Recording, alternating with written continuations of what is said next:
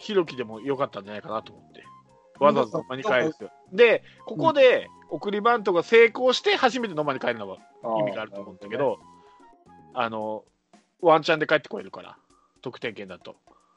あそう僕ね、逆にあの、ひろきが出て、うん。で、野間に変わったでしょ？うん。で、そこで、あの、一発目からうん。走走る気満々のプレーをしてほしかったんですよ。それはしどうなんだろう？テレビ映ってなかったら分かってないけど、て走る気満々のプレーしてたね。あの、長野が出た瞬間に、すぐさまバントの構えしたでしょ？うん。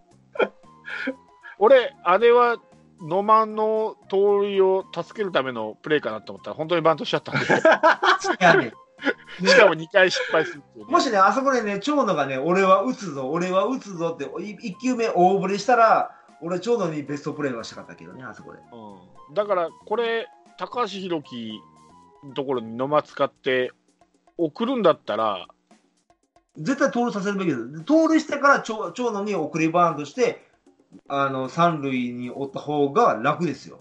まあ、楽だし、なんか一人選手無駄にしてるような感じがするんだけど、そうそう。だから、だからそれで失敗してるんですよ。だずっと言ってたのが、あのね、あの、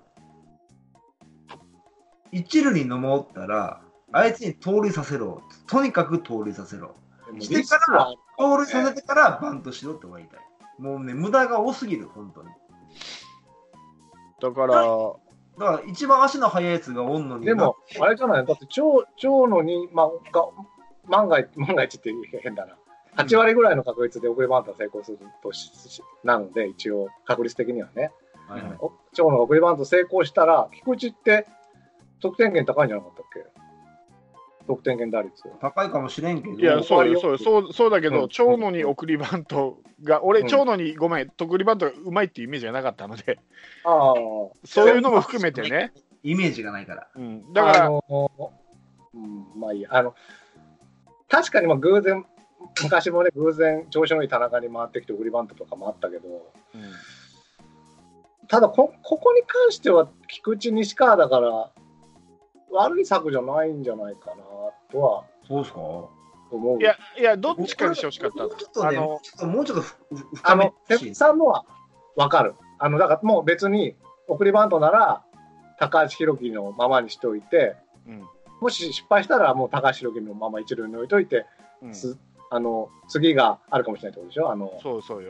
次次の時が回ってくるかもしれないってことね。回ってくるかもしれないし、野間の使い道がまだど別の場面であったかもしれないんだけど、まだ迷ってるな。それは分かるけど、花から盗塁させろって送りバントっていうのは、リスクは僕は高いと思う。でもそういう選手。勝って、例えば1点差で勝ってるとかなら分かるけどね。いやいやいや、だって足が速いってもう分かってんやったら、もうそこが武器で。鈴木貴弘ってそんなに盗塁してたのじゃん。僕、送りバントの方が多かったと思うよ、だって、なんだかんだでもあ結局巨、人。ダイあのダイソーは鈴木でしょ？いや、だからこういう場面でさ、あの後半の1点欲しいって時に原監督が鈴木貴弘をファーストに出したら、うん。まあ、多分7、3ぐらいで送りバントだと思うよ。それやったら意味ないんですよ。分からん、俺は巨人ファンでないんで、見てないし。原巨人チーム。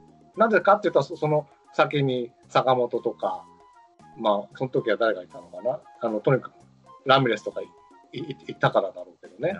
うんうん、で、ここには菊池がいたんですよ。まあ、もしね、この長野の後が野間でしたっていうのは、僕も あの送りバントは大幅に反対だけど、はいはい。菊池、西川なら、で、鈴木誠也だからね。そうなんですけど、それやったら盗塁で二塁の方が面白くないですか？いやいや、あ二塁の方山内さん全部理想なんだよな。あの、リスクが高いと僕は思っちゃう。で出ないとやっぱ思んないもんね、野球として。うん。必ず、必ずやると分かってたら、それはゲームとして面白くないからね。え、長野がやるのっていうどびっくりはあるじゃない。でも長野のバンドしたらもうちょっとショックやわ。何のためにおんねんってなるもん。まあ、ウィーラーも盗塁したぐらいだからね。びっくりした 本当？ウィーラーが盗塁したんだよ。西原投げれなかったんだから、びっくりしすぎて。やめて、言わんといて。あの、エルドレッドが盗塁するがごとくね、ウうちィーラーが盗塁。外裏だ、本当だ。うん、しかもフォアボールの後に盗塁した。すごくない？すごい。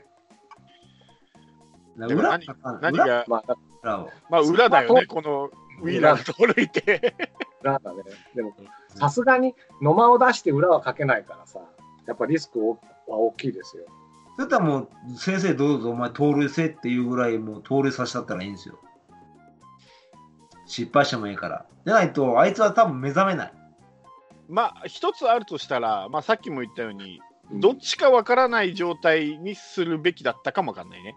だから、野間が走ってくるのか、長野が送りバントするのか、どっちも考えられる状態にすればいいんですけど、もうすぐ送りバント一択になっちゃったんで、うん、それはまあ、まあ、しょうがない。まあ、しまあ、しょうがまあ、来るボールにもよるからそうなる、そうなるんだろうけど、ストライクゾーンに来たら、それは、やっぱ、送りバントの、っていうサインが出た送りバントをしてしまうんだろうけど、もうちょっとなんかこ工夫してほしかったですよね。う、なんなんかね、うんせめて野間なら、どっちなんだろうな、これっていうふうに、相手、チームに思わせるのは一つの手だったかもしれない。ど。うんうんまでも、まあ、はい。まあ、いろいろ作戦はあるけど、ここで今のカープは大量点を取る必要はないんですよ。もうレグナルド、フランスワがいるからね。うんだから、とにかく1点を狙いに行くっていう、まあ、いろんなやり方はあるけど、っていうベンチの考え方は僕は間違ってないと。思いますか？うん、だって、必ずワンアウトで二塁なんですよ。その方が楽でしょ、向こうからしたら。それとはノーノーアウトで二塁にする方が、8割の確率でワンアウト二塁になるのと、うんまあ、盗塁して失敗する確率を考えると、まあそれで結構失敗してるんですよ。ん？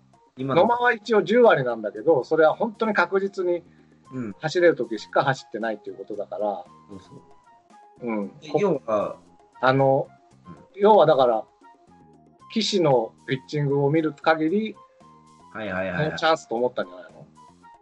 うーん。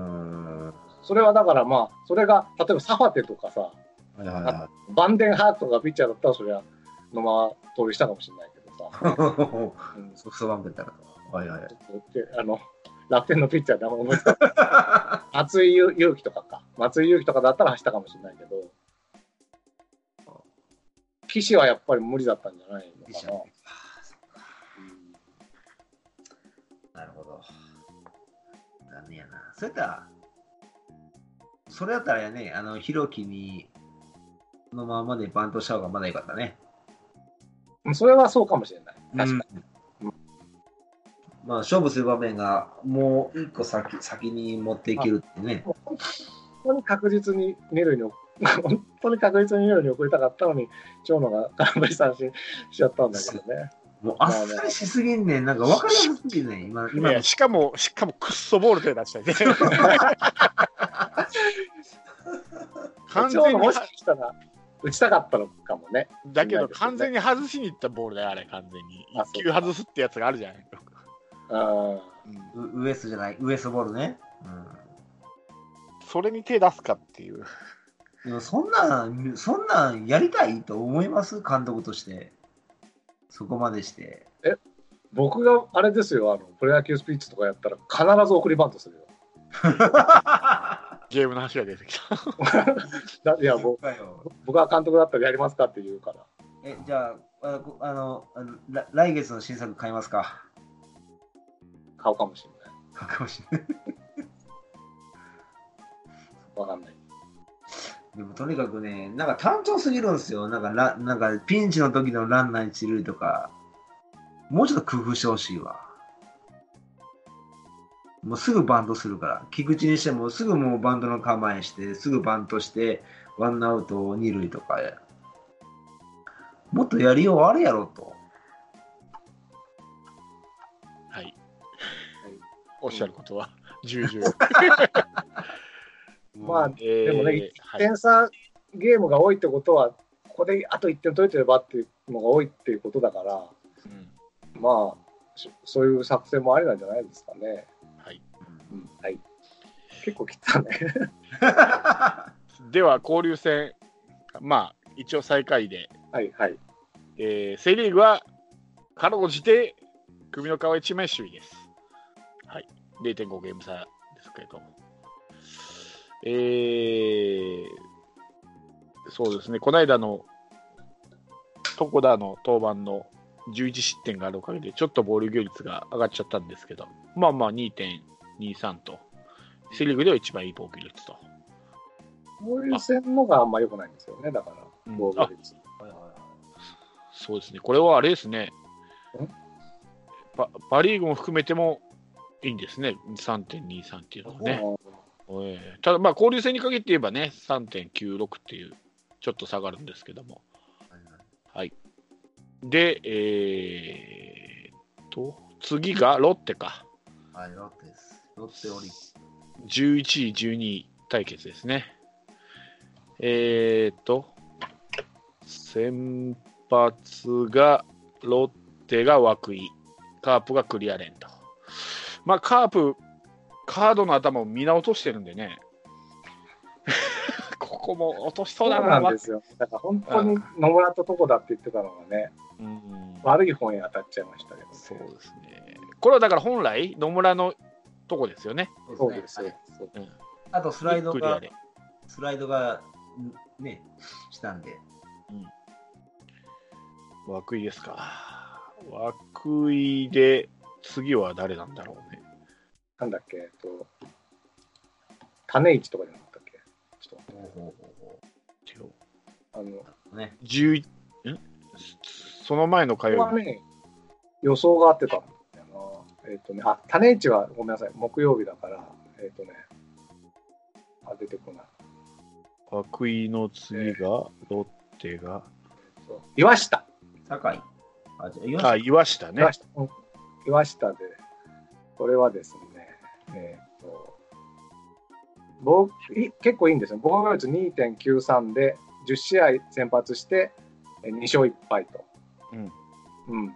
あんまり勝ちとか負けには貢献してないと、なんだろう、勝ち星とか負け星はついてないんだけど、はい。まあ、多分 5, クイと同じパターンですよね。5回ぐらい投げて、それなりにさ3点、4点ぐらい収めてるのかなって感じはいはいはい。が、お大瀬だと。が大瀬だとう。ん、で、3戦目がその谷市と、えーカープは山口か山口か。な。うん。はいはいはい。うん。種市は山口次第だな。種市も似たようなもんで、防御率3.23で、で先発6、あの、この人は中継ぎから始まって、登板は重要なんですけど、先発は6で、4勝1敗なんで、結構勝ち運はあるかな。はいはいはい。うん、まあでも三振率高いからね。最近の試合では自責点2とか1とかだから、結構、パリあセ・リーグは、この種市さんは抑えてるあと、対阪神と対 d n うん。a ね。まあ、このロッテはね、交流戦も、それからリーグも、下から2番目なんで、ここで、えー、勝っとかないと、オリックスはほら、交流戦だけにとっては、今4位ですからね、う。うんん、うん、上位にいますんで、でそうだで、予想と反してね、うんあのスタメンにあのアジアを入れてないんかったんじゃなかったかな、確か。えっ、と、えー荻野、鈴木大地、清田、アジア、レアードだと思ってたんですよね。うんうんうん、あアジアってあの、井上。ね、井上スペアねこ。れが井上はもう多分ま守れないんでしょう。外して、えー打順的には荻野、鈴木大地、清田、レアード、中村翔吾みたいに、あの、巨人戦の時のあの DH ない時は組んでますね。だから、アジャが1人削られての打順で、うん、なので1人分すげえ打つやつがいないっちゃいない。なるほどね。うん、攻撃力は、まあ、代打で出てくるから、代打で出てくるとき怖いけど、うん、スタメンでは攻撃力は比較的抑えられているかな、ロッテ。抑えられてるかとか、よ弱いかな。だから、確かあの、対策の時は1から5が超すごいって言ってたんですけど、うんうんうん。あの、えっと、DH ナイト1から4が超すごいで、うん5から8はそこそこみたいに。うん。5, 5番から8番はね。で、ピッチャー。うん。はいはいは大瀬良なら勝てんじゃないかな。い。いや、大瀬良の時はね、点が取れるかどうかなんだよ。ああそうですね。うん大瀬良も抑えるけど、うん。おうんでもまあ、岩下君ってどれだけやるのかわかんないけど、まあ、でも、俺、このロッテ戦は2つは勝っときたいな、本当そう最低でよね2つ、もうあわよくば3つとも取りたいぐらい、今後のことを考えると。ま特にね、鈴木大地、あ、うん。中村翔、今、今5番の中村翔吾と2番の鈴木大地がちょっと調子良さそうなんで、両守備。うん。うんあと、今日試合してたんで、ロッテ。そうですね。疲れてはく、疲れてはくる、広島に。あれ？のさあ、なんでロッテと中日は今日やってさ、楽天と広島は今日やってないんだろうね。距離かな？球場の問題なんじゃないですかね。だって球場ってそのまま楽天でやるわけじゃん。流しあじゃなくて、ZOZO マリンはなんかコンサートとか、なんか入ってるとかじゃない？ああれじゃ、あのロ、ロッテが広島に向かうからじゃないかな。でもロッテ今日試合して明日そうなんですよ来るんだよ。だったらカープも今日試合して明日来てもいいわけじゃん。条件は同じだよ。なんかあんのかなわからん。まあ、ちゃんとロッテ負けてくれてるけど。うん。いや、買ってもらわなあかんねんけどな。でもど、ど、オリックスかロッテかに3連勝はしたいね。でないと、交流戦後が心配よ、ほんと。オリックスの方が調子いいんだよね、でもね。意外と。正直、ほんま、底力強いからね。うん。阪神勝てなかったでしょ？勝てなかった。ただまあ、阪神に対しては多分、関西での責任の恨みがあると思うんですよ。いつもこう虐げられてるわ、オリックス。臨球は口だっつってな。それは。うん。まあでもな。まあでも、これ、これまあ間違って6連勝でもしてくれたら、一応貯金を作れるんだけどな。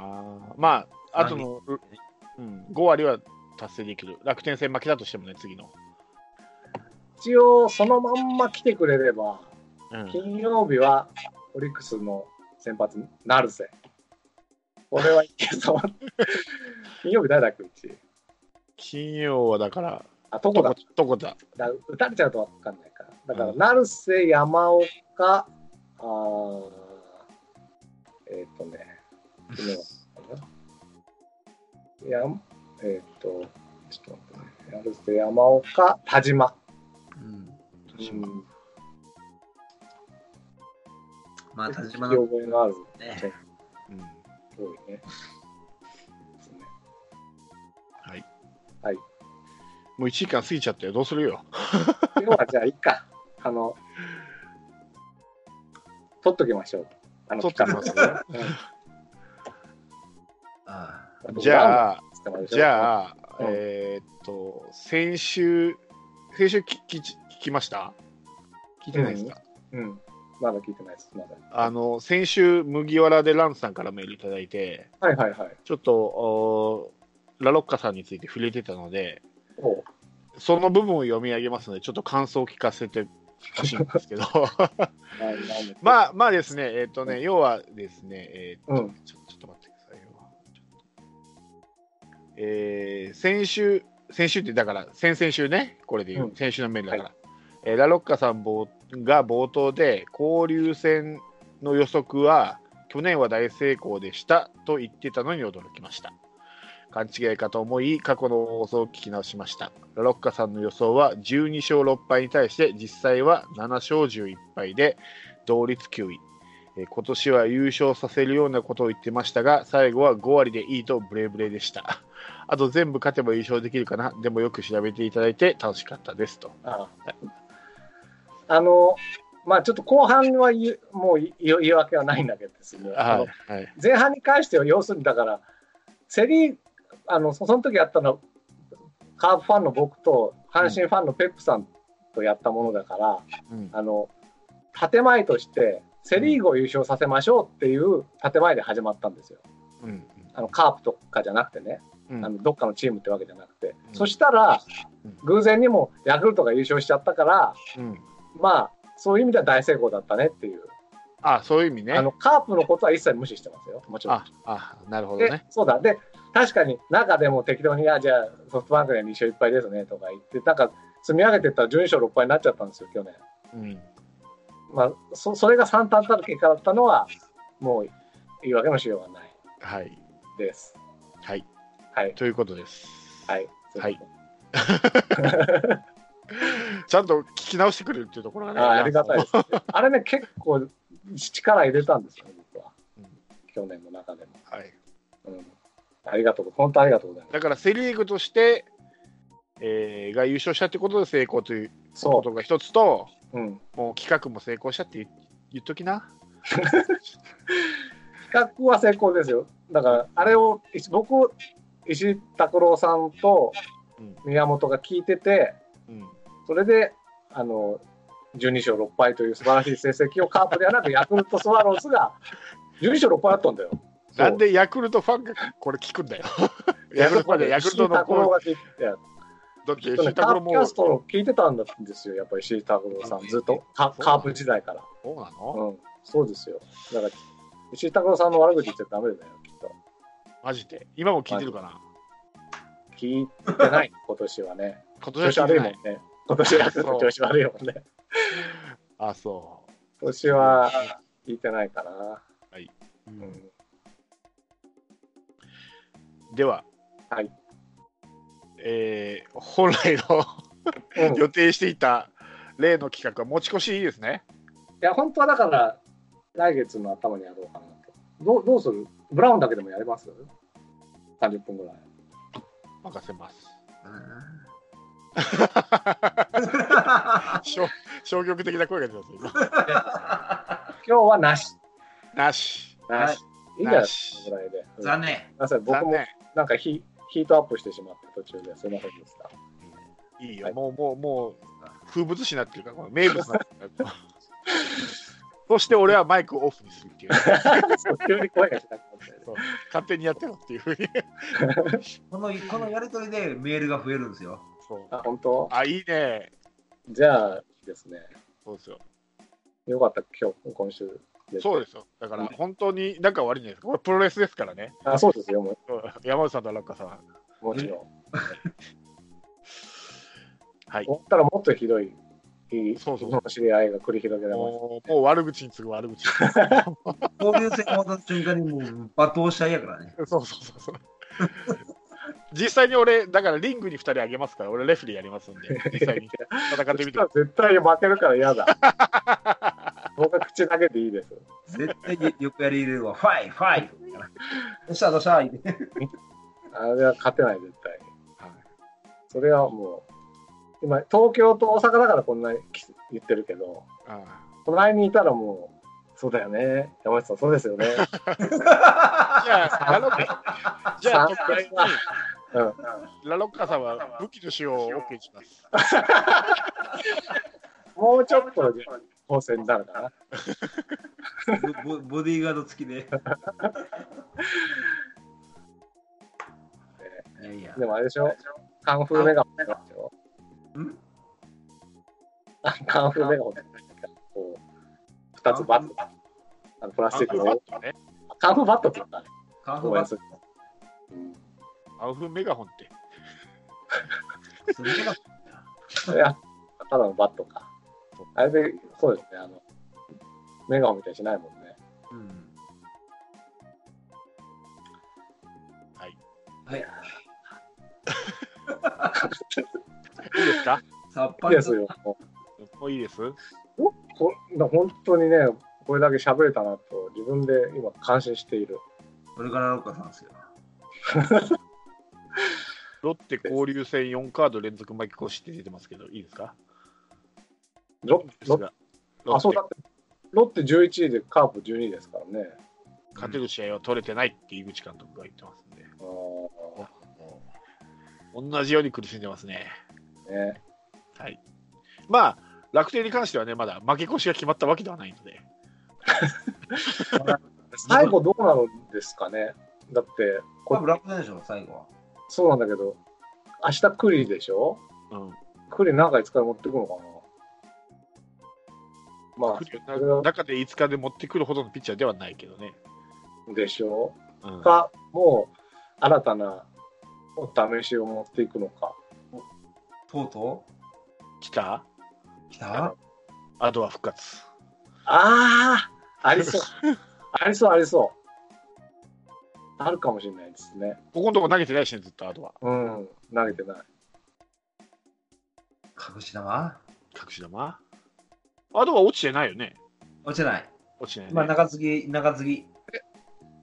一軍にいるの？うん。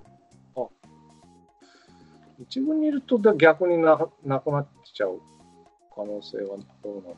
まさか先発今村ってない？いいね。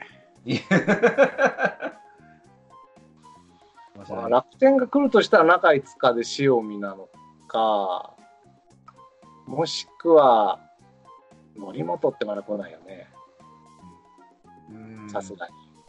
いや、のり、のりももう9月、8月ぐらいから。ああ、じゃあ大丈夫だ。じゃあそんなにすすごいのをボンと持ってくることはないかな。ゆうや？あそうだ。とうとう。ここで、福井、アドワ対福井だ。最ゆうやって聞いて、ゆうやと聞いて一瞬久保が出てきた俺は何？誰かも、あ、サッカーの。ね。いやいや、違う違う違う。久保ゆうやってピッチャーでいるから、楽天に。あ、楽天にいるんですか？うん元巨人の。あの、ああ、すごいやつ、なんていうの？何が？10 ?19 歳ぐらいあ、今度レアル行くやつ？の。うん。あれ、ゆうやじゃなかったっけ？あれゆ何だったっけ？違ったかな？久保は合ってる。久保は合ってる。違うと思います、多分。えーっとね、久保建英です。竹内が全然違いましたね。レアル・モドリードってすごいよね。すごい。まあ B からだろうけど。うん、ああ、そうなんだ。え、急にサッカ急にサッカー、行く？サッカーっちゃう？ーいや、サッカーわかんない。女子がね、女子がワールドカップで、一応決勝トーナメントに、決勝、決勝トーナメントかな？と、一応予選は通過しましたね。なんとか。おおあの、一一勝一分けだけど、下位の2チームのあれで、争いでもう、もう1試合残して決まったみたいなので、はいはいはいはいはい。女子今誰がいるのか全然わかんない。厳しい、あのね、すごく、おてんばな感じの名前がわかんない。あれですよ、あの合合コンして、あの合コンして監督批判したディフェンダーをまだね、現役でやってるんですよね。わかんない。誰？誰？全然わかんない。覚えてないむ昔あのあの2011年かあの、ワールドチャンピオンになったでしょ？うん。でその後すごいなでしこフィーバーになってなった。なんかささあ、誉れ？さあ誉れもそうなんだけどその中のディフェンダーでねあの一番最後にあアメリカ戦で PK 決めたああ、はいはいはいはいはい。あの子がだからその後なんかフライデーかなんかされてなんか合,、コンの合コンに出てすげえ監督のこと悪口言ってたみたいなのがうんばらされちゃったみたいなのがあって熊谷ね、確か。あ熊谷熊谷でも、偉いなと思うのは、その後も、その、監督はちゃんと熊谷さん呼んで、うん。ずっと白黒使ってて、うん。いまだに、ね、もうメインのディフェンダーってことは相当な実力者だし、うん。そういう、あの、なんつうの、報道にも全く答えずに起用した監督も偉いなと思ってたんですよね。でも監督がち変わってんじゃないの？そのあ、今は変わってるけど、その、何さんだっけ？なんとかさんの時もずーっと使われてるから、ずーっと。多分、一番長いんじゃないのかな。もう、もう一人、あの、あの、くしゃっとした顔の人がいるんだけど、もう名前がもう、あの、女優の久保田さんっていう女優にすごく似てるね。女優の久保田さん？誰だ、女優の久保田さん？誰だよ。よく平成教育委員会とか出てる人なんですけど、平成教育古いわね。名前忘れちゃった。と、多分2人ぐらいがベテランで、あとはみんな若いですよね。でも、鮫島彩もベテランです。あ、そうか。鮫島もそうか。うん。なかなか。でも、なんか、いまだにこう、なでしこだけは、なんつうの、こう、ちっちゃい、ちっちゃい人たちがワイワイやってる感じでね、ワイワイやって。こう、体格差があるなって。うん他の女子スポーツってそんでもないくない？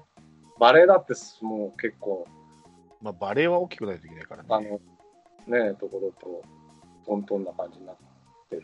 でも、まあ、た卓球とかはちっちゃい方がいいのかな。中中国の人がメインだ。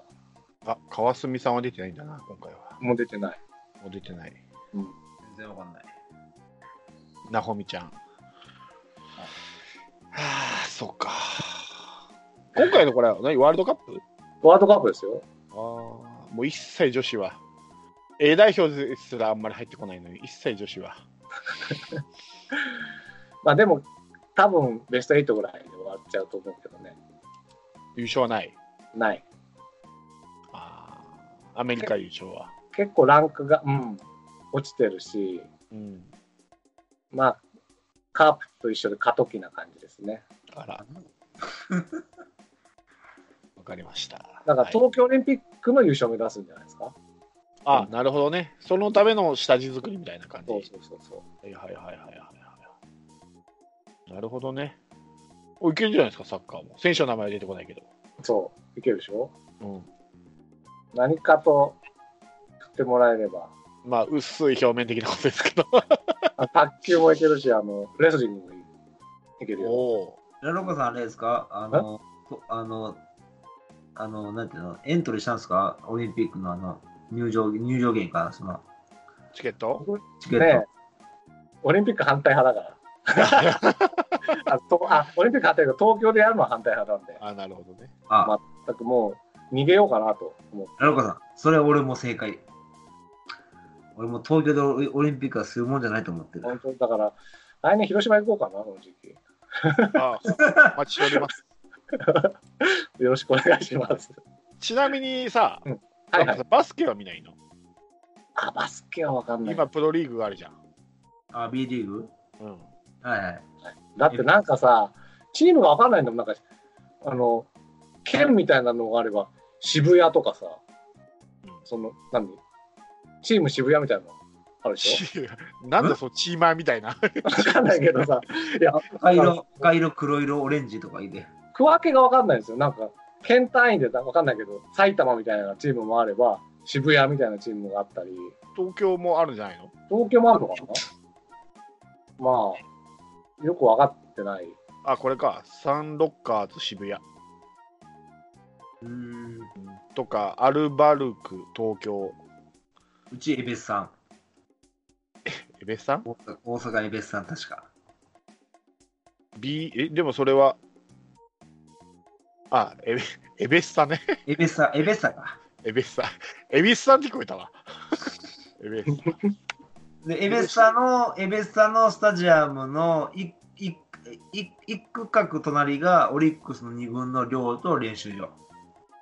えマジー、B2 にもアースフレンズ東京 Z ってあるよ。えー東京結構あるな、やっぱりな。パントやな。そうなんですよ。だだから、その、県単位とか、市単位とかでもないし、なんかね、そのチームの区分けがいまいちよくわかんないな。え広島ってあれ B2 の1位か2位でしたっけ？ドラゴンフライズうん。B2 でしたっけまだ？?B2 です。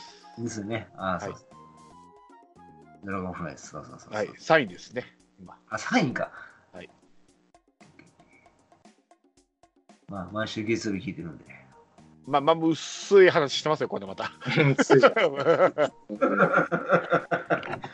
広島の話を広げていかんと。はいもっと高くしてほしい、僕は。あの、輪っか、なんつうの、あの、入れるカゴリリング？リング？もうね、ダンクをできるようになっちゃっったから、なんかずりーなって思っちゃうんですよ。ずりーな。だからもう、みんな手が届かない、もうどんな背高い人でも手が届かないぐらいの高さにしてほしいもう。ルール変えるじゃん、それ。もうホームラン出るのが面白くないけ、もう200メーターぐらい先にスタートしようって言ってるみたいなもんやからそう、そうですよ。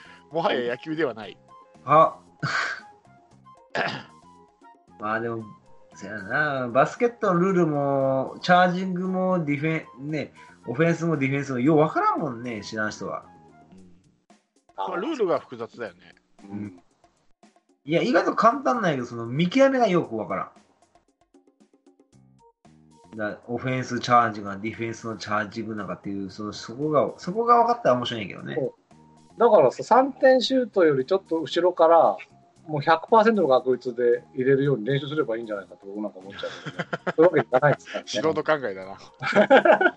まあ、あの、アメリカ生まれのスポーツは大体複雑ですよ。野球、バスケ、アメフトうんは。で、大体ヨーロッパ生まれのスポーツっていうのはサッカーとかバレーとかルールが見や見やすいっていうか分かりやすいよね。確かに。うんなんであんな複雑なルールにするんだろうって思うんだけど、アメリカ発祥のスポーツって。やっぱ法律が、法律が全てやからね。いろんな人がいろんな意見言うんじゃないですか？だからいろんな人種がいるわけだから、いろんな人がこうがいいんじゃないか、こうがいいんじゃないかって言ってる間にいろんなルールが増えていっちゃうんじゃない？でも作った人っていうか発明した人は一人ですからね。うん。でもそこからだんだんこう、進化していくわけでしょ？まあそうですけど。うんまあ野球だって昔は最初から、さ最初に野球作った人が別にインフィールドフライなんて考えないでしょ？まあそうまあそうだけど。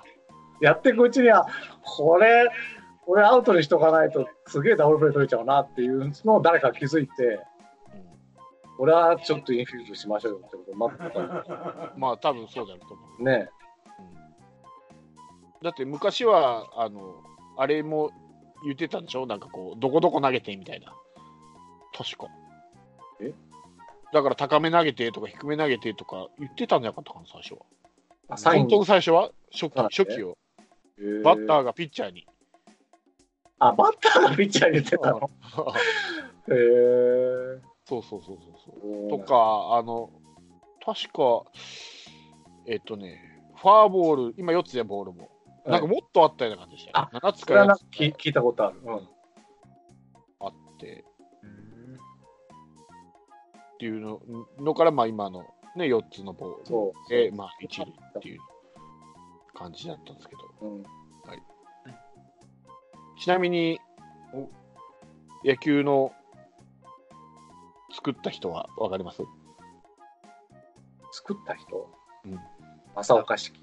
ダビッ違うよ、それは訳した人でしょ。そう。はベースはボールでしょうん発明した人っていうべきか、作った人を作ったでしょ？あ、知らないですね。マジで？知らないのに見てたの、君たちは。デビット、デビット、デビット。デビデビットちゃう、デビットちゃう、あ、デビットじゃないですか？デビットちゃうよ。騙されたな。え、じゃあ、えみんなサッカーの作った人とか知ってるんですか？知ってますアダムス。アダムス。知ってるんだ。うんアダムスでしょ。マイケルです、マイケル。本当かよ。イギリス人、あイギリス人か。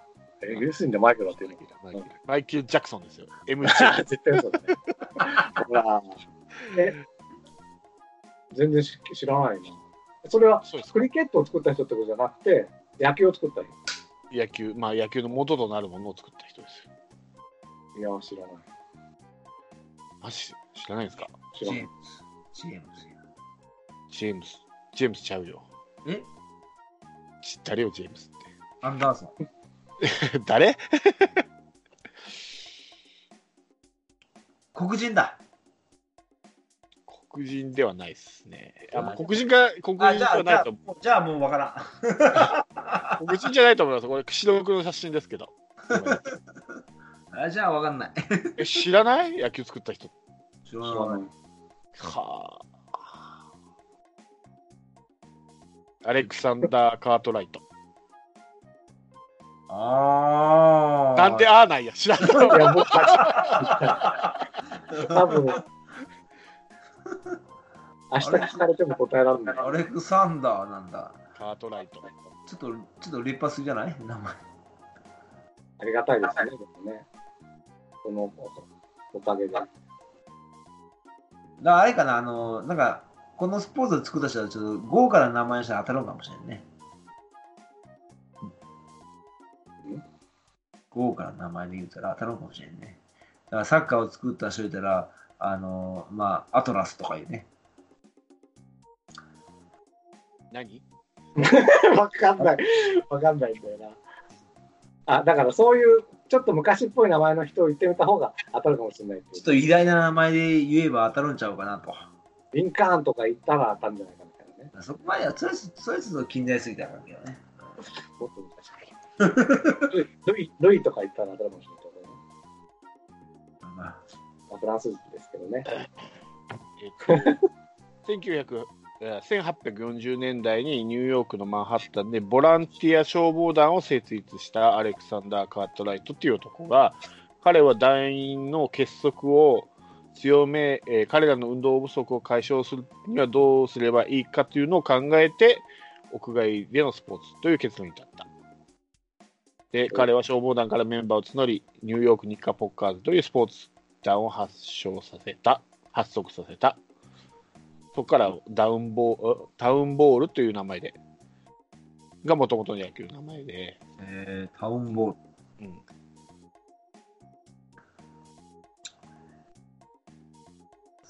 そこから。そこからが、まあ、いろいろルールが、変化球投げて変化球投げても感覚が多いから近寄ったりとかしてね、いろいろ工夫したらしいですね。う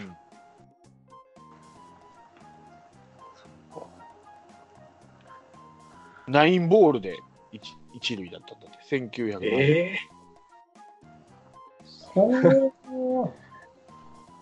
結構あれなんやね。で、それから翌の年にエイトボールで、ー、ちょもうちょっと減らしてほしかったね。捕手なるほど捕手がスリーストライク目の球を直接補給すれば打者は三振でアウトが取られるようになった。で、1882年にはセブンボール。で、サイドスローが解禁される。で、1884年にシックスボールで一塁。なんで一個ずつなんだろうね。うんで、1886年にまたセブンボールに戻ります。えで、1887年、えー打者が投手に投球のコースを指定できなくなった。なさっきは言ったでしょ、指定できた。いで指定できて、うん、その、せあ、そうか、まあそうかうん。ピッチャーの方が有有利ってことか。そうそうそうそうかそうかえ、昔から9回まであったの？昔か、いや、違いますね。最初は21点を先に取った人が、チームが勝ち。卓球バか。レーボールみたいな感じ。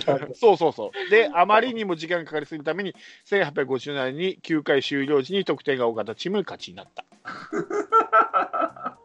ほうほうほえーっと、ちなみに、だけどだからせさっきの1887年に打者が投手に投球コースが指定できなくなったのと、ファイブボールで一塁へ。う。はいはい。この年のみファイブボールは安打として記録され、えーフォーストライクでアウトに。フォーストライクね。おだから1球ずつ多い多いってことだよね。そうそうそう。で、デッドボールで一塁が与えられたと。はで、1889年にフォアボールで一塁。今の現現在のルールですね、フォアボールで一塁っていう。省エネやな。あれなのかな？あの、高めに投げてくださいって言ったのに、低めに投げちゃったらストライクゾーンでもボールなのかね。いや、それは関係ないみたい。関係ないの？振らなかった分は全部ボールかストライクに判定されると書いてあるから。すべての打たれなかった打球はストライクかボールに区別され、ナインボールで一塁へって書いてあるから。全部言われたって裏かけばいいじゃないですかね。あやっぱやっぱコントロールが難しかったんでしょで、ちなみに昔はアンダースローのみ許されてましたあ。ソフトボールみたいな。うんで、そのうちサイドスローがあって、最後に今のオーバースローが。面白いでしょ、この野球の歴史見ていくとね。面白いですね。うん俺たちが偉そうに野球語ってる割には、野球のこと何も知らないんですよね。歴史を知らない日本人ですよね。作った人すら分かってないのに、ああだのこうだの言って、うんすみません、アンダーソンでしょ、アンダーソン。謎の5歳児に怒怒られますよ。おっ生きてんじゃねえよって言われちゃう。うん、そうん。すみません。です。はい。はい。そんな感じで、ちょっと、なぜか野球の歴史に振り返ってみました。ちょうど、ちょうどいい時間になったと思いますこういうのも面白いよね、ちょっとね。ね、どうだったかっていうのね、野球の歴史っていうのはそうなんね。面白い。はいうんもう心置きなく水道に遊びに行きますよ、僕は。お願いしますよ、刺されないようにね。思いますよ。刺されはせんかったけど、後ろから車に2回ぐらい引かれましたけどね。はい。はい。以上です。はい。じゃあ、今週はこんなところで。はい。じゃあまた来週。はい。ありがとうございました。ありがとうございます。です。はい。降りしきる無情な雨が命を奪う儚く散りゆく友の屍乗り越え突き進むそこに舞う一陣の声戦う意味なくし呆然と立ち尽くす残されたしい死翼の残骸瓦礫にまみれ舞う砂煙その先には敵味方もないわけ隔てなく集い肩組み合う人々人争いは終わったんだと戦場の果て意味をなくしたもの全て昔憧れた意地の玉みてえなあいつも今やくだらん。クソチンピラの言いなりその筋に道はなく生きる証を忘れ走る。